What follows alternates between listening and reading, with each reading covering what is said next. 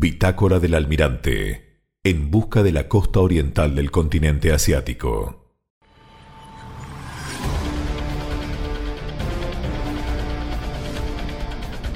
A pesar de que pasara un fuerte huracán, el 30 de junio de 1502, donde solo la nave del almirante pudo mantenerse anclada y el resto de la flota, por la fuerza del viento huracanado, fue arrastrada lejos de la costa, pues había cortado las cadenas de las anclas.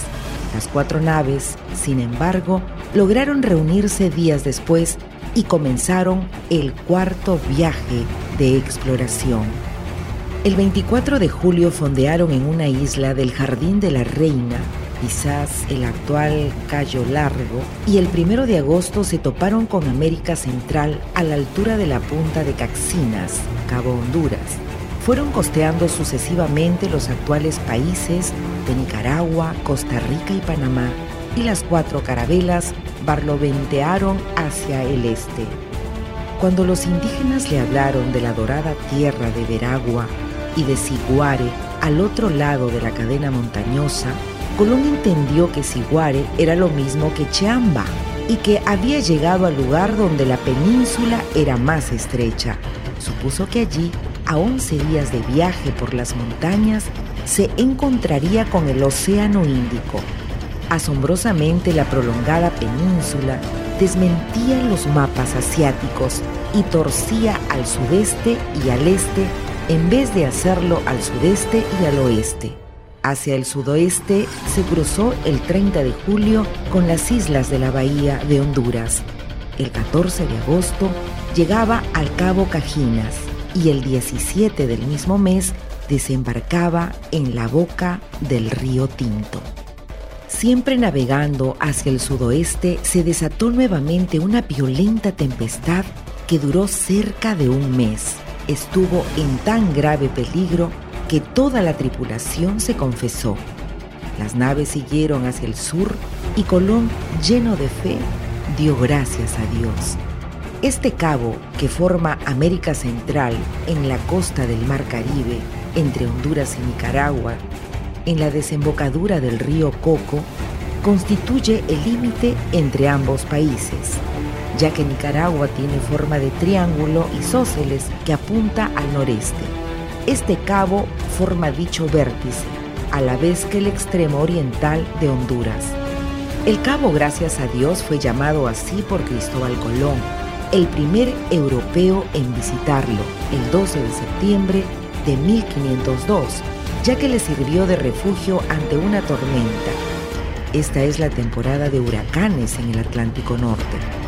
Según la tradición, Colón dijo la frase, gracias a Dios que al fin salimos de esas Honduras, pues las cuatro naves del almirante fueron sacudidas por el huracán durante dos semanas y al doblar dicho cabo se calmó la tormenta, por lo que dieron las gracias a Dios al salir vivos del desastre.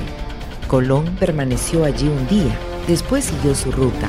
A 60 millas fondeó para proveerse de leña y agua en la desembocadura del río Grande. Allí perdió un bote con su tripulación y luego, siguiendo la costa, llegó a la desembocadura del río El Rama. Finalmente ancló en la actual Isla Bosby el 25 del mismo mes. En aquella tierra, una legua adentro, encontró un pueblo indígena llamado Cariay, a orillas de un río hermoso protegido con colinas y árboles de gran altura. Esos pobladores, llenos de temor, aprestaron sus armas para defenderse, pero Colón no desembarcó hasta el día siguiente y así logró hacer entrar en razón a los asustados nativos. Desembarcaron allí y quisieron tomar algunos datos de la isla, preguntando a los nativos mediante señas. Pero cuando estos vieron escribir a los españoles se asustaron creyendo que eran actos de hechicería y huyeron. Los hombres de Colón continuaron explorando y encontraron cadáveres embalsamados, adornados con joyas. En las tablas que cerraban las respectivas cajas había esculturas de animales y de rostros humanos. el almirante tomó a dos nativos para que le sirvieran de guía y siguió navegando. El 5 de octubre salió rumbo a la costa de Veragua. Durante la navegación fondearon de noche a donde podían o se aguantaban al pairo.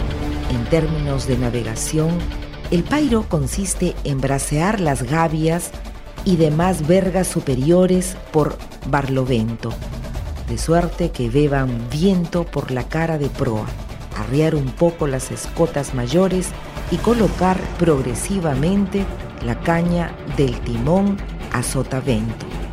Finalmente, del 17 al 20 de diciembre, anclaron en Puerto Grande, actual provincia de Colón, a la entrada del actual Canal de Panamá.